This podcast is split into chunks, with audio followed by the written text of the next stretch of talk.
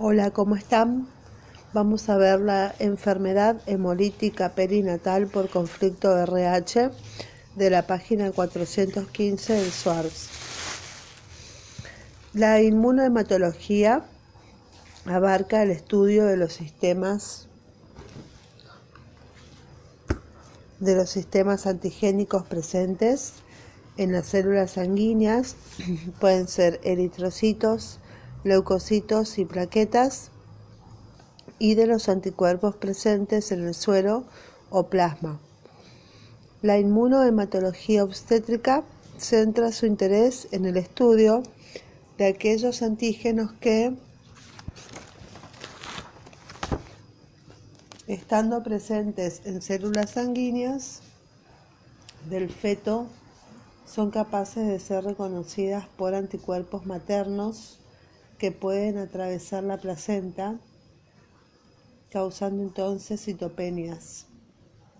Cuando esos anticuerpos reconocen glóbulos rojos fetales, la consecuencia será una anemia hemolítica extravascular, determinando la entidad clínica conocida como enfermedad hemolítica perinatal. Los diversos grupos sanguíneos eritrocitarios se definen por la presencia de sistemas antigénicos, eritrocitarios, plaquetarios, leucocitarios y en algunos casos también por la presencia asociada de anticuerpos naturales. Estos anticuerpos naturales reconocen antígenos, carbohidratos ausentes en el individuo, son IgM y contribuyen también en la tipificación de grupos sanguíneos. Se postula que surgen por exposición a antígenos bacterianos ubicuos de la flora intestinal, cuya estructura es similar a la de los antígenos, que no expresa el individuo. Los sistemas antigénicos eritrocitarios son el producto directo o indirecto de la expresión de genes que se transmiten hereditariamente según las leyes mendelianas. Podemos subdividir dos grandes grupos, los antígenos carbohidratos y los antígenos proteicos. los antígenos carbohidratos, estos sistemas comparten algunas características comunes, son antígenos determinados por residuos, carbohidratos de membrana sintetizados por genes que determinan la adición de residuos específicos y cadenas eh, de membrana.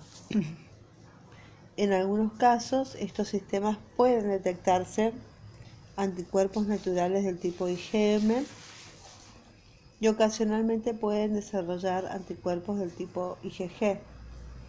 El sistema AB0, desde el punto de vista bioquímico, este sistema antigénico está constituido por glucoesfingolípidos de amplia distribución presentes en los eritrocitos, leucocitos, plaquetas, células endoteliales, epiteliales y en algunos casos también en forma soluble. Estos antígenos pueden estar presentes en el grupo 0 expresar solamente antígeno A, grupo A, solo antígeno B, grupo B, o ambos, grupo AB. Además, en el suelo de cada individuo se encuentran de manera constante anticuerpos naturales que reaccionan con los antígenos ausentes en sus hematías. Esta relación recíproca se denomina regla de Landsteiner. Si bien los anticuerpos naturales que sirven a la tipificación del sistema AB0 sin inmunoglobulina M, ciertos individuos también presentan títulos detectables de inmunoglobulina G contra estos antígenos carbohidratos. Su origen es discutido. En particular, las mujeres del grupo 0 pueden desarrollar anticuerpos A o anticuerpos B de clase IgG y serían estos anticuerpos los que determinan enfermedad hemolítica perinatal por incompatibilidad AB0 que tiene expresión clínica predominantemente postnatal. Sistema. Este sistema consiste en tres antígenos, que son los glicoesfingolípidos mayores y otros glicoesfingolípidos menores, que están asociados a este sistema. La combinación de estos tres antígenos define cinco posibles fenotipos, siendo los dos primeros, el P1 y el P2, los más frecuentes. Estos anticuerpos son de relevancia clínica en la práctica transfusional y se han asociado a abortos recurrentes por la presencia de estos antígenos a nivel del trofoblasto. B. Antígenos peptídicos. En este grupo se definen sistemas antigénicos de diversa complejidad genética que no se asocian con la presencia de anticuerpos naturales. Su tipificación implica la determinación del antígeno presente en la membrana. Sin embargo, pueden detectarse anticuerpos dirigidos contra antígenos de grupos sanguíneos proteicos que se generaron por un contacto previo, ya sea por transfusiones, embarazos, trasplante de órganos o tejidos o drogadicción intravenosa con jeringas compartidas. En este caso, la activación del sistema inmunológico o timo dependiente genera inicialmente anticuerpos inmunoglobulina M pero la persistencia del antígeno o la reexposición al mismo pueden determinar la generación del IgG, además de generar clonas de linfocitos B por memoria capaces de responder rápidamente frente a una nueva exposición al mismo. El sistema RH. Habitualmente la tipificación del sistema RH se define como positivo si se detecta en los eritrocitos del antígeno proteico D y negativo si éste no está presente. Se habla entonces de individuos RHD positivo o RHD negativo.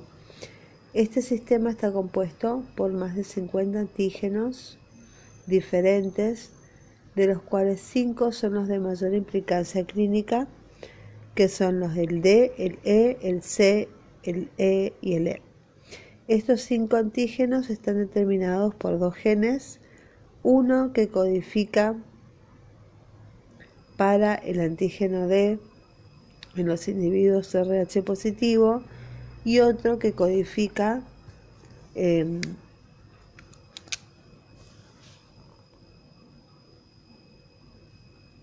los pares de alelos y e, e, C mayúscula y C minúscula y E mayúscula y E minúscula. Los individuos RHD negativos carecen del gen D en el locus RH. Los individuos RHD negativos son los que más frecuentemente se pueden inmunizar cuando entran en contacto con eritrocitos RH de positivo, pero una mujer RH positiva también puede presentar anticuerpos anti-E si ella tiene el fenotipo DDCE, que es el que carece el antígeno C. Un individuo puede generar anticuerpos contra cualquiera de los cinco antígenos prioritarios del RH siempre que él no los posea pero esta no es la única condición. El halo antígeno debe presentarse a una dosis suficiente para actuar como inmunógeno. Debe presentarse el sistema inmune, el volumen em, mínimo, aproximadamente 20 microlitros de sangre, para que se active la respuesta inmune específica. Y es importante tener en cuenta que la inmunización a uno de los antígenos de este sistema no impide que un individuo se inmunice a otro. Pueden existir personas que presenten anticuerpos contra más de un antígeno del sistema RH, por ejemplo anti-E y anti-C. Y también debe tenerse en cuenta eh, que casi todos los sistemas de grupos sanguíneos existen variantes raras. Bueno, nos quedamos en el sistema KEL, sistema KEL de la página 417 del SWARS. Que tengan un buen día. Hasta luego. Chao, chao.